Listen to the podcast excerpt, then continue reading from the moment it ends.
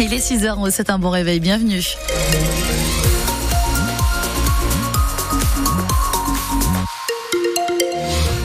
Et autre petit conseil du matin, si vous devez prendre le TER, euh, vérifiez bien qu'il circule, Janelle Bernard. Ouais, exactement, avec euh, des petits soucis de circulation, j'en ai de grève aujourd'hui, avec des perturbations notamment sur le réseau TER Nouvelle-Aquitaine, euh, des suppressions de trains. C'est le cas notamment pour les premiers TER en direction de Bordeaux ce matin, avec une circulation du coup perturbée, bien évidemment. On vous invite à bien vous renseigner avant de partir donc de chez vous, depuis Arcachon en direction de Libourne, par exemple, le premier TER est supprimé ce matin.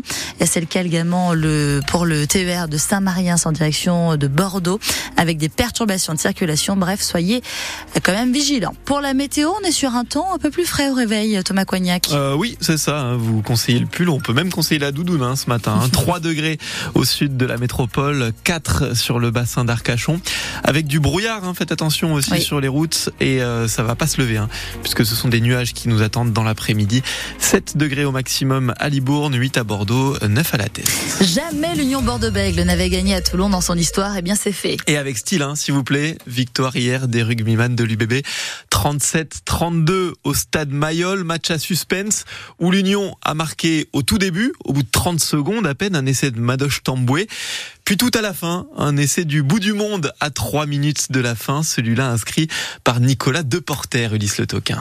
On a crié, on s'est levé de notre canapé, une action de 80 mètres virevoltante, un vrai travail collectif pour Nicolas Deporter, trois quarts centre à l'origine et à la conclusion de ce chef-d'œuvre. Déjà, c'est un gros, gros travail de nos gros. Ils récupèrent la touche, ils arrivent à, la récupérer. Après, notre système fait que on a réussi à écarter le ballon et euh, Madoche il fait un, très très gros boulot. Il gagne deux trois défenseurs. Derrière, on arrive à faire vivre le ballon, ce qui fait que j'arrive à marquer et à nous libérer. Ils font feu de tout bois les bordelot béglés.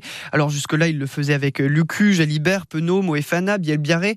Et en leur absence, ils le font avec Buros, Garcia, Tanivili, Madoche Tamboué ou Nicolas Deporter. Que ce soit euh, les internationaux ou non, mais ça reste le même plan de jeu, ce qui fait qu'on on respecte tout le temps et, ça marche. Une philosophie à laquelle tout le groupe semble adhérer, mais aussi le staff, Jean-Baptiste Pou, entraîneur de la mêlée. C'est vrai que ça nous a réussi euh, ce soir, mais bon, c'est vraiment cette volonté qu'on a depuis euh, le début de, saison. Tous les joueurs ont cette idée en tête d'attaquer, donc c'est bien. C'est bien et ça peut toujours être mieux. Il y a eu aussi des déchets hier soir, des déceptions comme la défaite de la semaine dernière.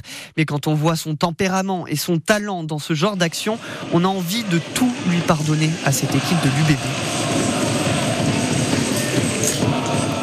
La centaine de supporters euh, de l'Union qui étaient à Mayol hier a donc mis une belle ambiance. L'Union troisième ce matin du top 14 à égalité de points avec les deux premiers, le Stade français et Toulouse. Prochain match contre Pau dans 15 jours. Avant ça, une semaine de vacances, sauf pour les six internationaux qui préparent le deuxième match du tournoi des six nations avec l'équipe de France, notamment donc le héros d'hier soir, Nicolas Deporter.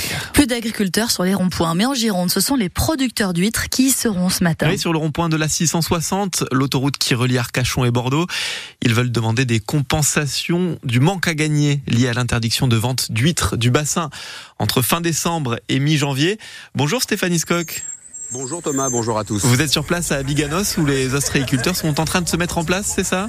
Oui, la manifestation est, sur le point de démarrer. Une centaine d'ostréiculteurs euh, sont réunis ici sur l'aire de covoiturage de Mios-Biganos en attendant de lancer cette opération de filtrage de l'autoroute A660 euh, ce matin. Euh, l'opération va durer toute la matinée, peut-être une partie de la journée. On verra comment ça va se dérouler.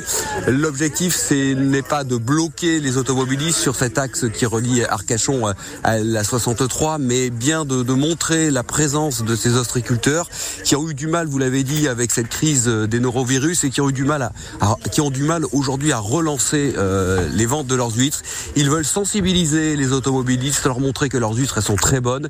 Donc euh, l'opération c'est un filtrage, c'est-à-dire qu'on va contraindre les automobilistes dans les deux sens à quitter la 660 brièvement, faire un tour de rond-point et re-rentrer sur l'autoroute de l'autre côté. Euh, objectif de, moins de perturbations possible. Les agents de la DIRA sont là pour sécuriser la route, les gendarmes sont présents. L'opération devrait démarrer dans quelques minutes, Thomas. Et cette manifestation euh, qui provoque aussi, Stéphane, des problèmes sur les cars scolaires. Cinq lignes sont suspendues ce matin à Biganos.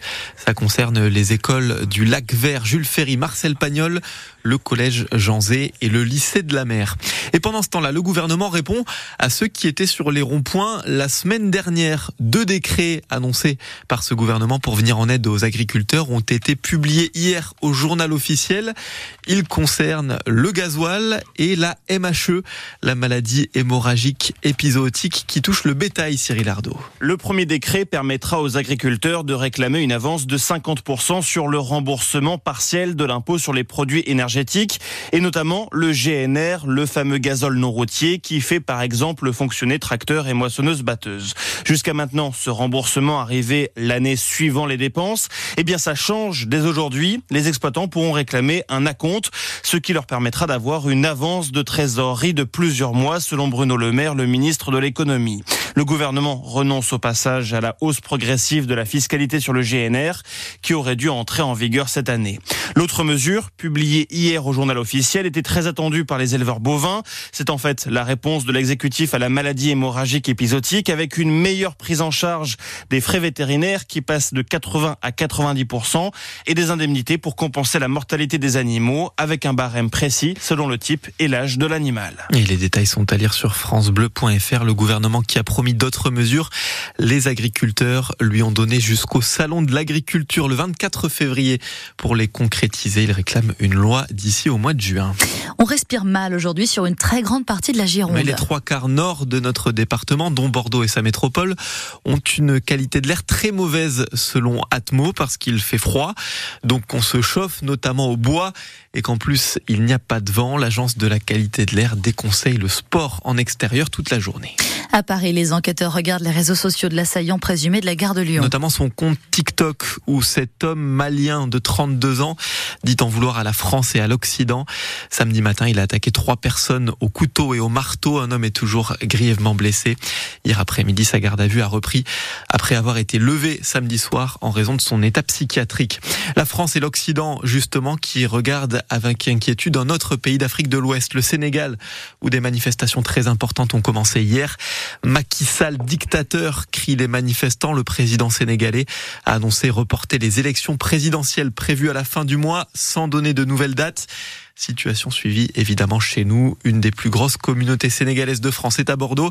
Il y a environ 20 000 ressortissants sénégalais en Nouvelle-Aquitaine. France Bleu Gironde, il est 6h07 et la victoire hier d'une star de l'équitation française au jumping de Bordeaux. Et de bon augure à 6 mois des Jeux Olympiques pour Julien Epaillard qui a remporté hier le Grand Prix Audi. C'est la deuxième épreuve majeure de l'étape de Coupe du Monde bordelaise de saut d'obstacle sur son cheval Donatello Doge.